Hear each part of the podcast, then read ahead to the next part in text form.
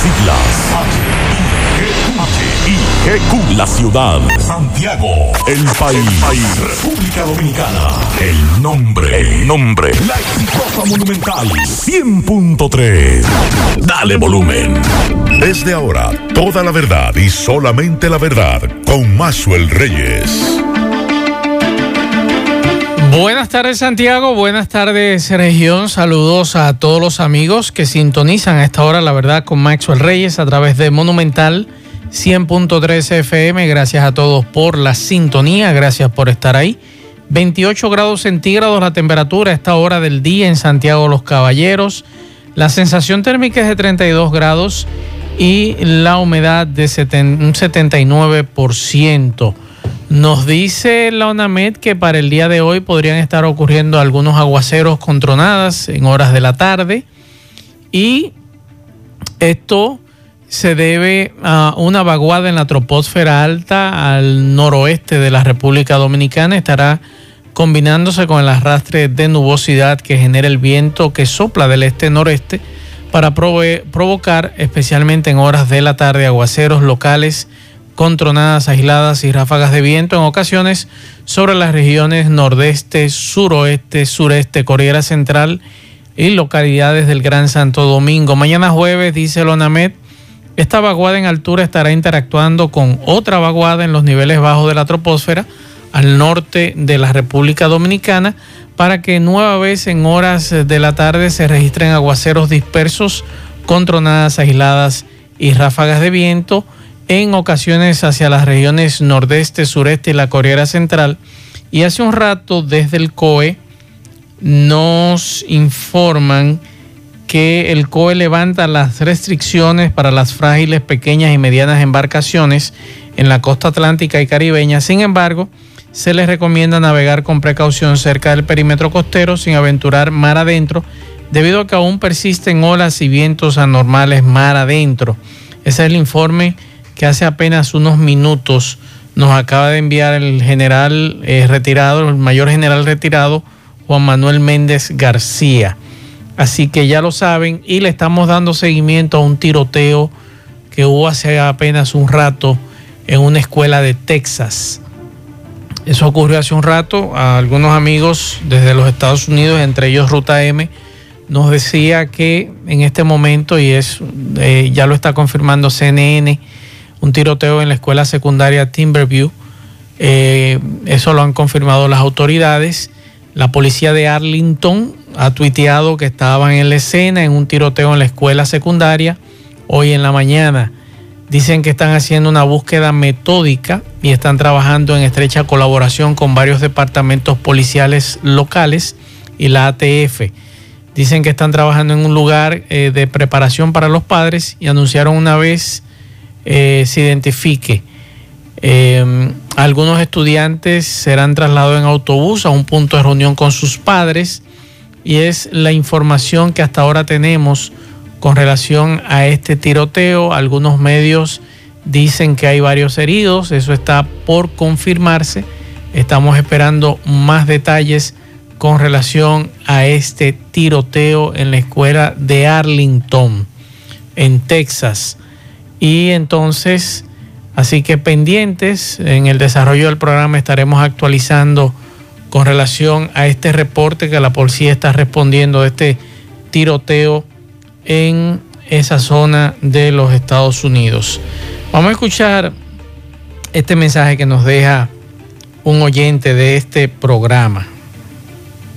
Buen día, Mazo. Me llevé el susto de mi vida.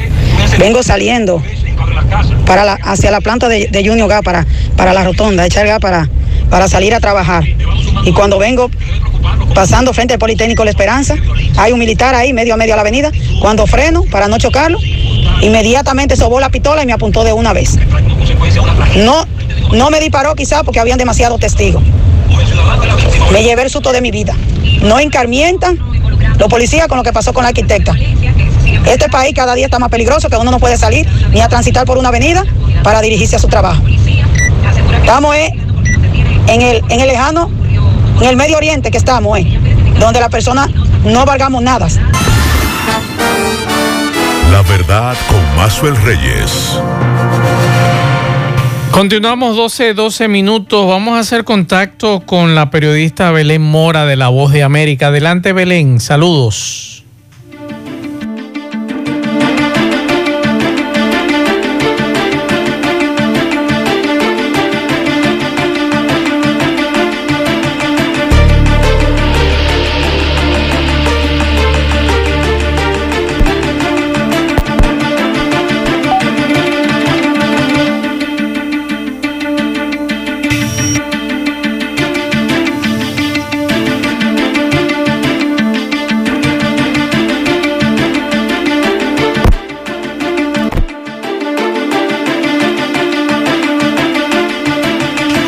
Estamos teniendo problemas con la conexión con Belén. Vamos a ver si, si en breve podemos conectar nuevamente porque estamos... Vamos a ver ahí, Federico, a ver si podemos conectar con Belén porque estamos confrontando... No, estamos confrontando problemas.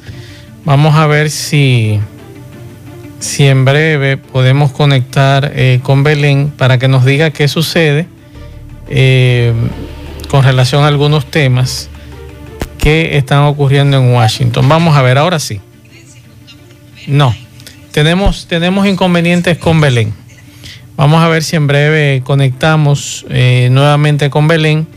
Sí es bueno informar que los médicos han dejado sin efecto el paro el Colegio Médico Dominicano que tenía pautado para hoy y para mañana por 48 horas en centros médicos públicos y privados, que esa era la información que teníamos, que desde el día de hoy, eh, anoche llegaron a ese acuerdo. Nosotros tenemos la... Ahora sí, estamos con Belén. Vamos a ver, vamos a ver, ahora sí sobre los efectos de las redes sociales, especialmente en los menores. Esto tras la audiencia celebrada en el Subcomité de Comercio de Protección al Consumidor del Senado, en el que una ex empleada de Facebook reveló que la compañía antepone las ganancias por sobre la seguridad de los usuarios. Frances Haugen, quien trabajó en una de las gerencias de la compañía durante dos años, proporcionó documentos a los legisladores e insistió en la necesidad de elaborar leyes que protejan al consumidor y sus datos y que sancionen las prácticas abusivas y anticompetitivas. Facebook ha estado en el ojo de la tormenta durante los últimos días tras la filtración de documentos internos que revelan un daño eventual del uso de sus aplicaciones en los adolescentes y tras el apagón de los servicios de sus tres principales aplicaciones que afectaron a más de 3 mil millones de usuarios en todo el mundo. Con todo esto, las acciones de Facebook subieron 2,3% en la bolsa de valores. Desde Washington informa Belén Mora de La Voz de América para La Verdad con Maxwell Reyes por Monumental FM. La verdad con Maxwell Reyes. Muchas gracias a Belén Mora por esta información con relación a Facebook.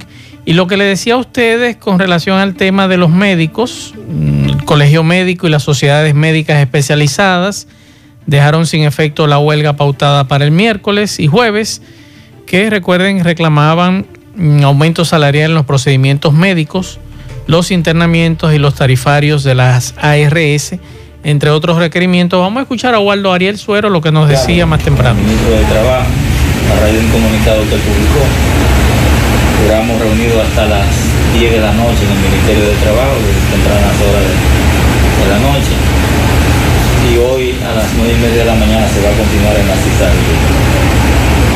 Eh, en ese orden, lo que queríamos era retomar el diálogo, nosotros decidimos dar sin efecto la huelga que se va a celebrar en el día de hoy.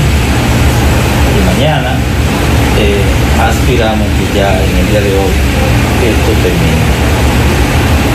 El Colegio Médico Mexicano entiende que esto debe de terminar hoy en la cita. ¿Cuáles fueron los temas que se debatieron? Los mismos temas que ustedes conocen, de los honorarios profesionales, que ya, ya no hay un problema, ahora los problemas son algunas condiciones que están planteando las ARS, eh, fundamentalmente eso. Ahí está el tema, los médicos dejan sin efecto. Mm, recuerden que este conflicto viene de lejos, aparentemente anoche pudieron llegar a un acuerdo junto al Ministerio de Trabajo bajo la dirección del ministro Luis Miguel de Camps. Dice Waldo que han hecho importantes avances, lo que orienta en las próximas horas se llegaría a un acuerdo, es lo que él dice, en el que los médicos salgan beneficiados, es lo que dice Waldo Ariel Suero. Ahora bien, yo quiero hablarle a ustedes de una información que va a trascender en el día de hoy, porque hay un instituto muy importante en la capital, que es el Instituto Nacional de la Diabetes, de endocrinología y nutrición. Y como es tema de salud que, con que iniciamos el programa, en el día de hoy revelaron que aquí en el país, oigan bien, hace unos años aquí se hablaba de un 8% de la población diabética, después aumentó a un 10%, y ahora dicen estos especialistas que un 13.45% de la población dominicana padece de diabetes y un 9.3% es prediabético. Esta información que está trascendiendo en el día de hoy tiene alarmados a los especialistas en esta enfermedad. Oigan bien. Y además en el día de hoy ellos han dicho que más del 25% de los dominicanos tiene azúcares en la sangre producto del sedentarismo y la falta de alimentación saludable. Una de cada cuatro personas, dice este especialista que usted ve en la calle, o tiene diabetes o la va a tener si no se cuida. Y que una cosa muy importante es que la diabetes no siempre es azúcar alta en sangre. Oigan bien, ¿eh? Esto lo dijo en el día de hoy este especialista del Instituto Nacional de la Diabetes, INDEN, el señor Ammar Ibrahim.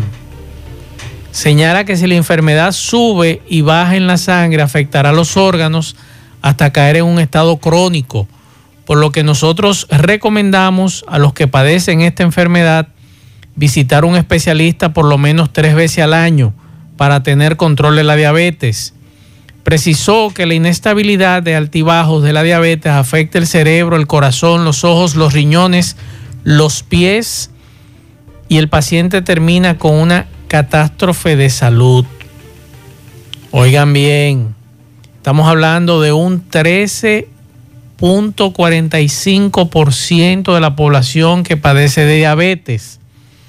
Y nosotros preguntamos, que somos consumidores de televisión extranjera, Canadá, por ejemplo, tiene programas de alimentación para sus ciudadanos y anualmente le dice lo que usted puede comer y lo que no puede comer y lo que le puede hacer daño. Aquí, ¿quién nos orienta? Usted que es hipertenso, ¿quién lo orienta? A menos que usted vaya donde un médico. Él lo puede orientar. Le puede decir lo rigurosa de su dieta, lo propio que un diabético, pero nuestras autoridades de salud pública, ¿quién nos orienta? Nos orientan estos especialistas privados que aprovechan situaciones de encuentro con medios de comunicación y alertan. Pero nuestras autoridades, no estas, las pasadas también, ¿cómo nos orientan a nosotros? Es una de las preguntas que nosotros hacemos qué debemos comer, cómo debemos vivir. No hay un programa, yo no lo he visto y si lo hay, me disculpan, pero no lo he visto. Nuestras autoridades de salud, que gracias a Dios en este tema del COVID por lo menos nos mantienen orientados en ocasiones. Pero en este tema tan importante que tiene que ver con la diabetes, la hipertensión arterial, la salud mental. Hay muchos temas, hay muchos temas que nos gustaría a nosotros sobre esta situación que nuestras autoridades nos hablaran. Hace un rato nos pedían también que felicitáramos a una persona que está de fiesta de cumpleaños en el día de hoy Joselito Paulino está de fiesta de cumpleaños de parte de su cuñado Enger. Él vive en Canadá, así que muchas felicitaciones. Y también nos dicen por aquí, con relación a un tema de Nisao. Es otro tema que tenemos que tratar. Estamos hablando de una joven de 15 años embarazada que fue asesinada de un disparo. Esa niña, porque es una niña adolescente, tenía cinco meses de embarazo, eran mellizos. Estamos hablando que es un triple homicidio. La muerte de ella, los dos bebés. Y nos dicen que ya hay un individuo apresado, conocido como Oreja. Está detenido en San Cristóbal es oriundo de Cambita Garavito, es la información que trasciende a esta hora de la tarde. Ustedes escucharon esa información en los boletines esta mañana aquí en la emisora.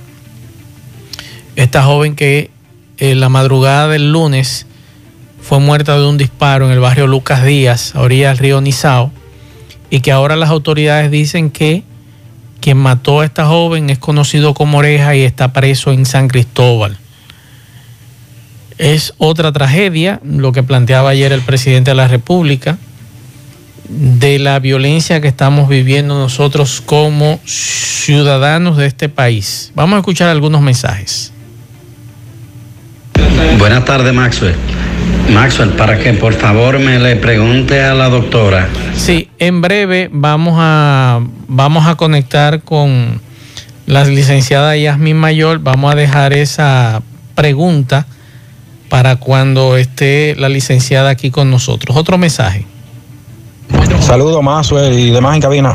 Mazuel, respecto a ese dato que tú diste de la diabetes, eh, en mi caso, yo era una persona que, que no sufría de nada, de nada, muy bien, todo bien. Mi mamá es diabética y en, una situación que fui a un gastro, solamente para verificar problemas gástricos, la doctora me, me sugiere que vaya donde una endocrinóloga. Al final salí ahora ya prácticamente diabético, pero gracias a Dios ya me controlé y hoy lo que se llama un diabético controlado en la situación de, lo que es la parte del azúcar y demás también, porque eso, tiene muchos efectos negativos tanto para el corazón, los riñones y de todo tipo de situaciones. Pero la comida chatarra más está haciendo mucho, mucho daño principalmente eh, los refrescos, los jugos pasados de azúcar, que comemos como que nada pasa. Señores, vamos a cuidarnos porque la diabetes es, es algo que uno va a tener que vivir con ella, lamentablemente. Es una realidad, es una realidad. Mensajes. La verdad, como de salud, saludo más de saludo y en cabina más. ¿Cuándo que podremos levantarnos y no escuchar en la radio una tragedia? Esto es muerte, muerte, crímenes, crímenes, y las autoridades no se inmutan. Nuestra sociedad debe ser objeto de una profunda investigación. ¿Por qué que estamos viviendo así? Yo entiendo que los hogares le han fallado, que las religiones le han fallado a la sociedad, que los políticos le han fallado a la sociedad, pero algo más allá de esto está sucediendo, porque no es posible que diario sea crímenes, crímenes, violencia, crímenes, violencia. Dios mío, esto es una sociedad que está bien, bien, bien decompuesta. Algo debe de hacerse, algo debemos de hacer todo para que El mayor problema, mi estimado, lo tenemos en las familias. Ahí es que está todo. Lo que usted ve en su casa, así usted lo hace en la calle. Si usted eh, le da el ejemplo a sus hijos de ser violento con su esposa, ¿qué usted cree que sus hijos van a aprender? A ser violento con sus amiguitos, a ser violenta con sus amiguitas. El día que se casen entonces quieren matar a la esposa. Mensajes. Maxwell, buenas tardes a ti y a tu equipo. Maxwell, oyéndote a ti en ese comentario acerca de las revelaciones de la diabetes en la población, yo tengo para decirte que yo yo tengo 75 años de edad. Yo recuerdo siendo un adolescente, la única persona que yo conocía con diabetes era mi madre. Mi madre. Después, más nadie yo conocí con diabetes. Ahora, de 10 personas que yo conozco, que yo conozco, 7 por lo menos tienen diabetes. Aquí mismo en el barrio donde yo vivo, hay muchísimas personas con diabetes. Y otra cosa, hacer esos programas especiales para diabetes, eh, nutrición y todo eso. En las redes sociales, en YouTube, tú consigues inmensidades de productos nutricionistas, consejos para eso de la alimentación. De ahí es que yo me llevo de esas redes sociales. YouTube. Pero yo prefiero, mi estimado, y me excusa, ir donde un especialista que yo pueda cara a cara hablar con él, porque cada cuerpo, cada organismo es diferente. Puede ser que ese especialista que no sé quién es, que usted no sabe quién es, que está en las redes sociales, que dice que es médico y usted no ha podido comprobar si es cierto o no, le dé a usted una receta que le haga bien a usted, pero me haga mal a mí. Entonces yo le recomiendo, cada caso es diferente. Cuando usted va donde un nutriólogo o donde un diabetólogo, ese especialista le va a decir a usted, antes de ponerle una dieta o que usted se tome algo, le va a decir, hágase un análisis, hágase esto en sangre, hágase aquello, y entonces a partir de ese estudio que le hace con su sangre, entonces es que vienen los tratamientos.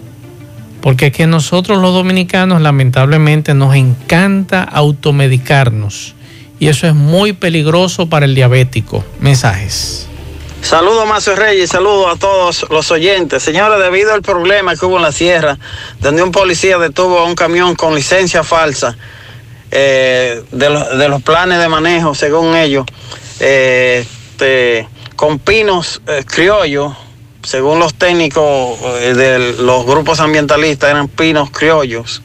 El camión ese venía con licencia falsa, conduce falso y también con placa falsa, pertenecía a un volteo. Eh, este policía fue trasladado eh, debido a que la alcaldesa de esa zona, Ivanova, eh, mandó una comisión a la dotación policial para que fuera trasladado. Es decir, que hay una componente con medio ambiente también el señor Medio Ambiente fue a buscar ese camión custodiado con autoridades del CEMPA, debido a que grupos ambientalistas estaban protestando en la sierra por la alta tasa de deforestación que tiene San José Las Matas, Santiago Bien, muchas gracias por el mensaje. Vamos a escuchar un, un informe que nos tiene la policía con relación a una situación que ocurrió en las Dianas en las Dianas, que no es Gurabo, las Dianas no pertenece a Gurabo. Las Dianas está en la parte este de la ciudad y no pertenece a Gurabo. Vamos a escuchar. Por favor.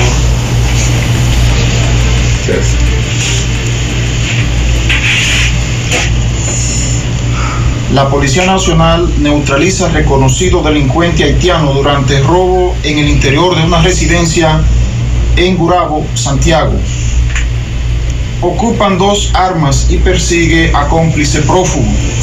En la madrugada de hoy cayó abatido el reconocido antisocial Junior Pie tras disparar a una patrulla policial momentos en que realizaba un robo en una residencia ubicada en el sector de Gurabo, junto a otra persona desconocida hasta el momento, quien logró escapar.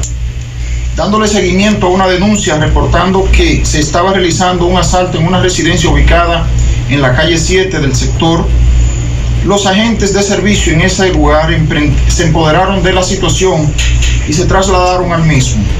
Al llegar a dicha dirección, los antisociales, al notar la presencia de la institución o de los miembros de la institución, dispararon a los agentes quienes repelieron la agresión, resultando con varios impactos de bala en diferentes partes del cuerpo el reconocido antisocial Junior Pie, mayor de edad, quien falleció mientras recibía atenciones médicas en un centro de salud de esta ciudad. Hace un rato los policías que cubren esta zona, Villa Olga, Las Dianas y demás, que eso no fue en Gurabo, eso fue en Las Dianas. A los policías de Gurabo hay que decirles que se pongan a trabajar un poquito más.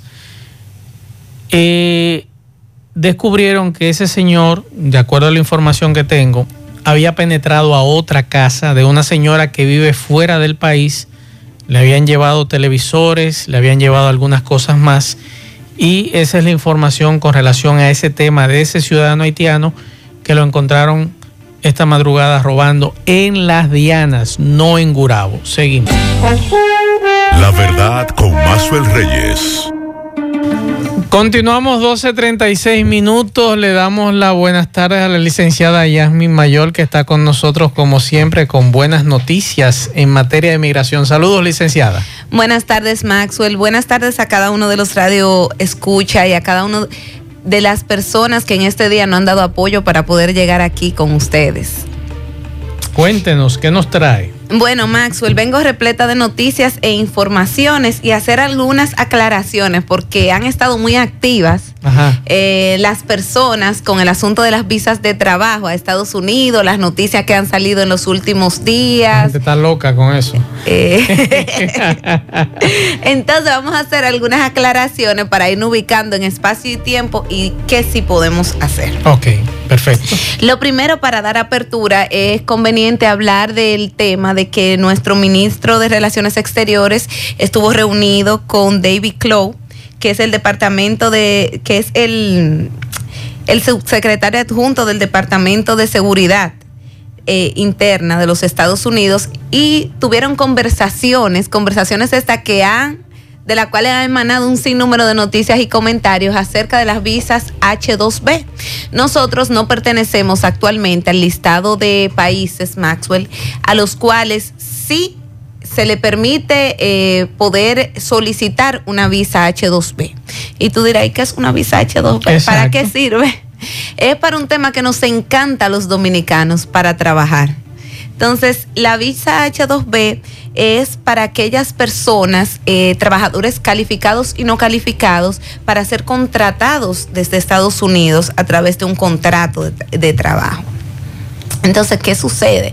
Que a través de esa visa se pueden hacer un sinnúmero de cosas porque después que usted llega, tiene una oferta de trabajo, ese empleador se encariña con usted y así va suscitándose los eventos, usted es un empleado coherente, podría tener una posibilidad de que ante un trámite que se realiza en el Departamento de Trabajo de los Estados Unidos, en el DOL, usted pudiese llegar hasta una residencia. Pero ojo y oídos. No se me confundan. No estoy diciendo que a través de una visa de trabajo usted va a poder obtener su residencia, sino que existen residencias por trabajos. Y es mucho más fácil tú poder conseguir una oferta de empleo para una residencia, tú poder, ¿cómo? Cuando ya tú estás calificado y cuando ya tú estás en el terreno, porque tú vas a tener más acceso a conocer eh, la dinámica del espacio, del, país y de, estas, y, de, este, y de estos procesos. Entonces, volviendo a las noticias, eh, se informaba que sí formamos parte de lo que son las visas H2A, que son las visas para eh, las visas para personas que realizan trabajos agrícolas, trabajos de temporada a las cuales nosotros participamos. Esto yo los exhorto a aquellos trabajadores agrícolas en, a que si tienen oportunidad pueden investigar y buscar sus posibilidades para un posible trabajo agrícola en los Estados Unidos que siempre tiene muchas posibilidades. Es muy atractivo porque es un trabajo que no es eh, común al, para el estadounidense, que no busca practicarlo. Eh, siempre hay escasez de de mano de obra. Pero es temporal pero todo esto es temporal. Las visas H, que es algo que quiero afianzar en este tema, concede un estatus temporal.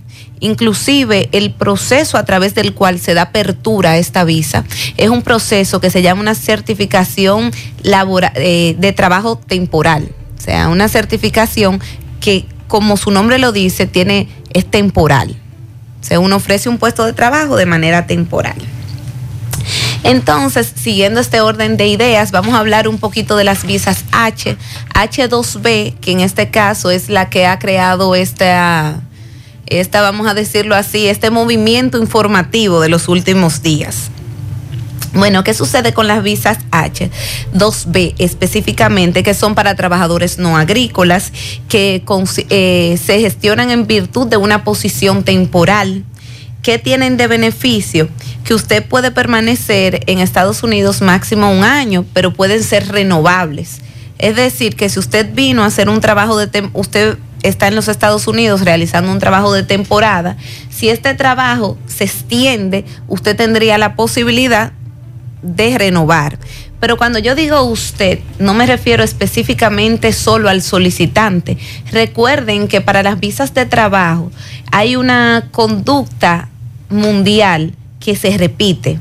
Se los digo así en un plano de migración internacional. Siempre que hay la existencia de una visa de trabajo, debe de haber un empleador activo. Siempre no, en la mayoría de los casos, porque todo, todo caso tiene sus excepciones. Un empleador activo en la búsqueda de esta gestión, en la realización de esta gestión. Cuando le digo un empleador activo, quiere decir que este empleador que le hace una oferta de trabajo, no solamente una carta que le da, ah, toma, esta es una oferta de trabajo para que tú vengas a trabajar en los Estados Unidos, ve y solicita una visa. No, es tiene que realizar todo un trámite en los Estados Unidos y esto es una conducta que veremos repetida en muchos países, Maxwell. Tal es el caso de, Europa, de España, eh, o sea, de España en Europa y de, de Canadá, que este empleador debe de hacer una gestión.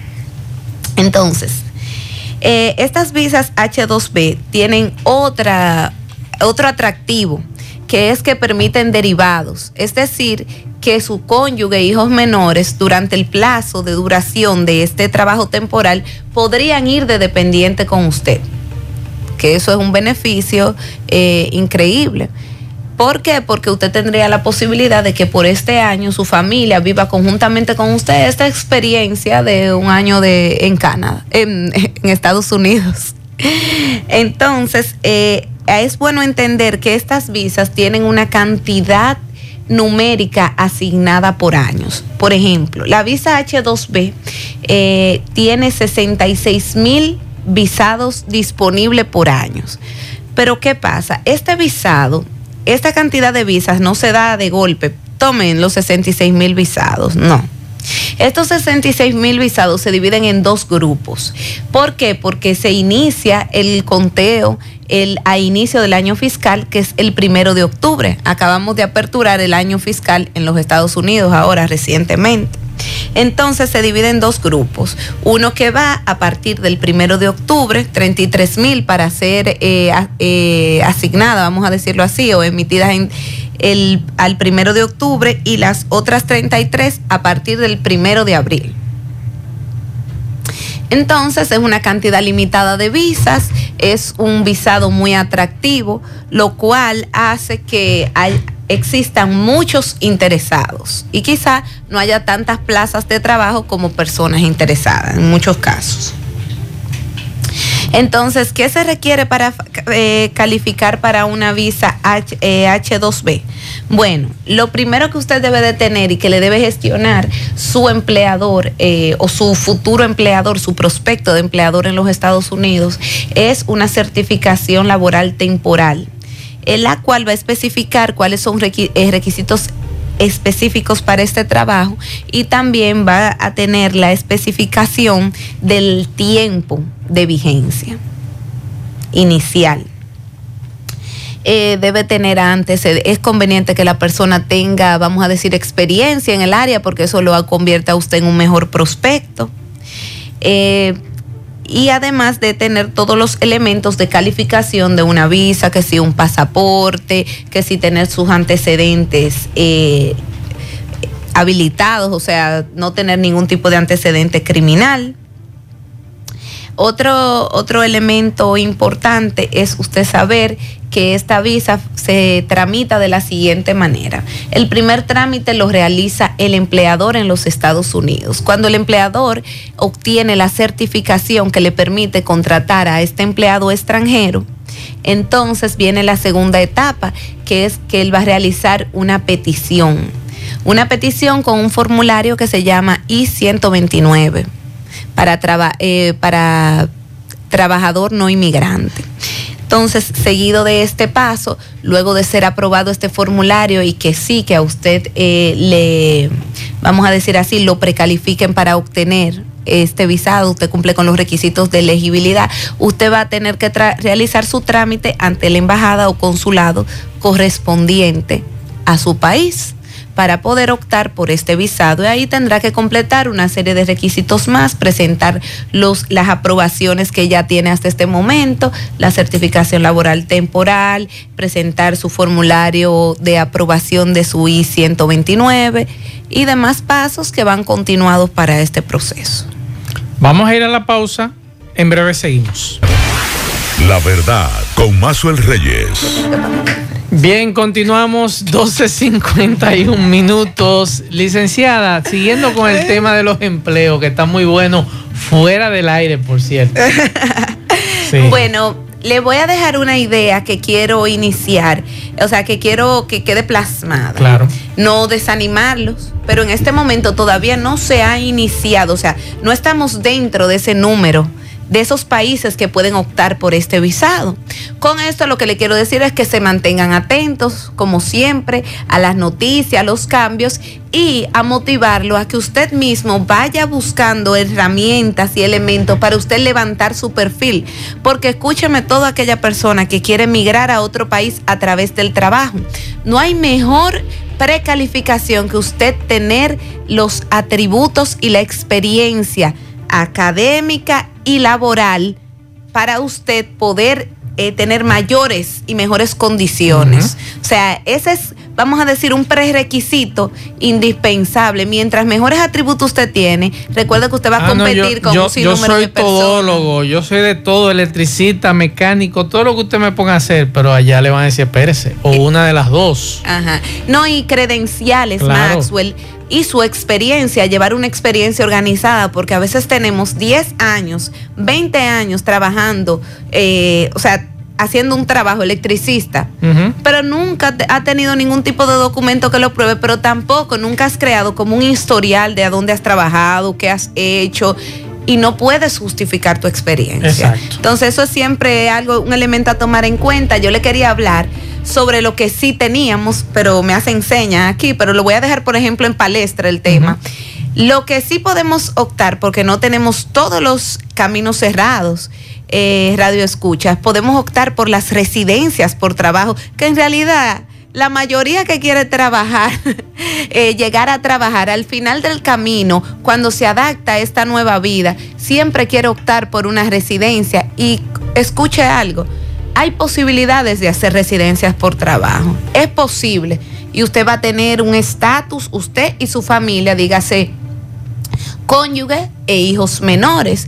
¿Qué pasa? Hay unas preferencias, hay un listado que se llaman visa EB1, EB2, EB3, EB4, EB5, que dependiendo sus condiciones y sus atributos, si usted consiga que el empleador, en algunos de los casos ni empleador se necesita, pero esas son un poquito más complicadas, Max.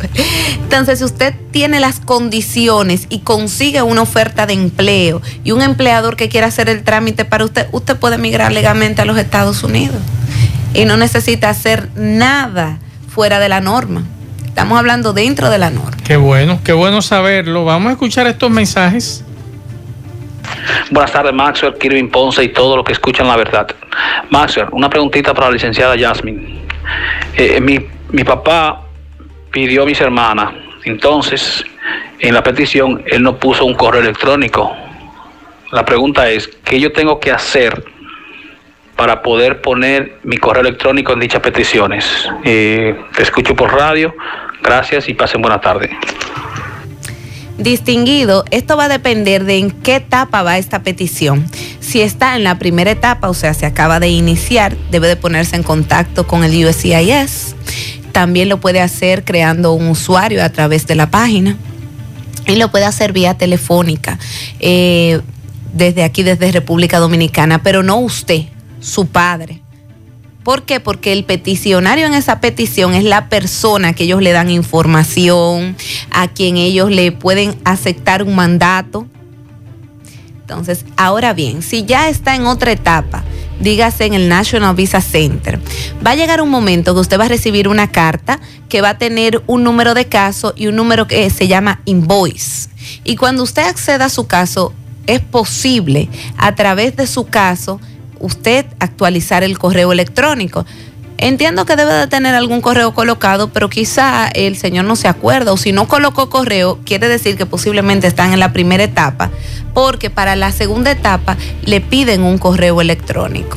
Perfecto. También existe una, un contacto que se llama A- AS NBC. eh, AS NBC. Ok. Vamos a escuchar este otro mensaje. Buenas tardes, Maxwell. Maxwell, para que por favor me le pregunte a la doctora eh, si, si una persona está en, en proceso, eh, o sea, la esposa lo pide y se enferma y muere la, la- la- la esposa, por ejemplo, que lo haya pedido, ¿qué pasa con ese caso? ¿Se cae o, o si está muy avanzado ya el caso pues, puede continuar solo? Entonces, ahí hay muchas cosas que, se, que son posibles. Por ejemplo, si esta, esta persona que pide es un eh, ciudadano, el peticionario, la esposa que falleció, esta es posible transformar, vamos a decirlo así, este formulario I-130, si ya estaba enviado, en un formulario 360 y 360, a través del cual es una petición de viudo. Ahora bien, si no fuese un, un esposo, vamos a decir así, o ya esta petición va en otra etapa, vamos a decirlo en la segunda etapa, en el National Visa Center, si hay un familiar, preferiblemente directo, vamos, vamos para que me entienda, un hijo, el, eh, un hijo, eh, un padre del beneficiario, podría hacerse lo que es una sustitución de peticionario. Entonces hay que analizar en qué etapa va el caso, cómo fue instrumentado, si es un residente o un ciudadano, ese tipo de elementos. Vamos a escuchar este otro mensaje. Eh, señor, buenas tardes, ¿cómo está usted? Yo quería preguntarle a la licenciada que, por ejemplo, a mí me notificaron que el viaje mío estaba listo para cita el 23 de julio. Eh, mi esposa es ciudadana americana y yo tenía cita el año que pasó en mayo de, del 2020 y no pude ir por la pandemia. A ver qué tiempo me falta para la cita. Yo estoy un poco confundida. Él tuvo, él fue a las, él tenía cita asignada. vamos a repetirlo de nuevo. Vamos usted tampoco como que, como eh, señor, buenas tardes, ¿cómo está usted? Yo quería preguntarle a la licenciada que, por ejemplo, a mí me notificaron que el viaje mío estaba listo para cita el 23 de julio. Eh, mi esposa es ciudadana americana y yo tenía cita el año que pasó en mayo de, del 2020 y no pude ir por la pandemia. A ver qué tiempo me falta para la cita.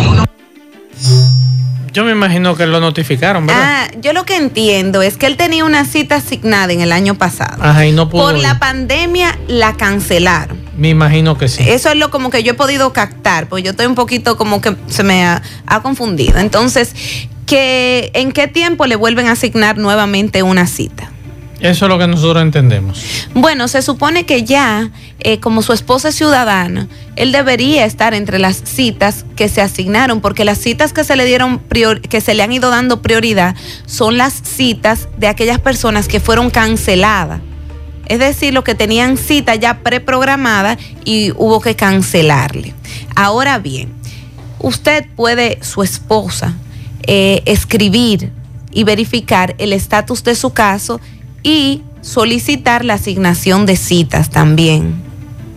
Otra, otra cuestión que puede pasar es que usted esté dentro de los que están en el proceso de espera, pero todavía no se le ha asignado una cita. Yo creo que ahí cubrí gran parte de, la pregunta. Así es. Eh, espero que haya quedado satisfecho porque realmente no, no capté exactamente la esencia. Licenciada, vamos a dar los teléfonos de la oficina y el lugar eh, donde se encuentra. Bueno, en nuestra oficina está en Villa Olga, en Santiago, Villa Olga, en la calle 11, número 20, segundo nivel. Nos puede contactar a través del teléfono convencional o a través del WhatsApp, mensaje o llamada 809 582 0550 También puede conocer de nosotros, de nuestras credenciales, de nuestro trabajo, que todas las, ofertas de servicios legales que puede encontrar en Gómez Mayol a través de nuestra página www.gómezmayol.com.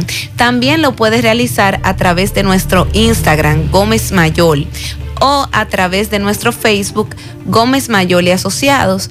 Eh, te comento Maxwell que en Gómez Mayol tenemos una amplia gama de servicios legales, litigación, contratos, todo trámite que puede realizar un abogado en República Dominicana y también muchos de los trámites que pueden ser realizados en el exterior. Adicionalmente a esto, en Gómez Mayor puede encontrar lo que es una inmobiliaria tenemos una amplia gama de inmuebles disponibles para la venta, para la renta. También realizamos administración de propiedades. También ahí podrá encontrar todo lo que son las traducciones jurídicas, servicios de agencia de viajes, es eh, llenado de formulario, todo lo que son los servicios migratorios, todo aquello que es presentación de taxes a Estados Unidos y soporte en muchas áreas del derecho. Bueno, pues ha sido todo. Bien, muchas gracias, licenciada. A ustedes, gracias por la sintonía. A las 5 nos juntamos con José Gutiérrez, Pablo Aguilera en la tarde. Buenas tardes, buen provecho a todos.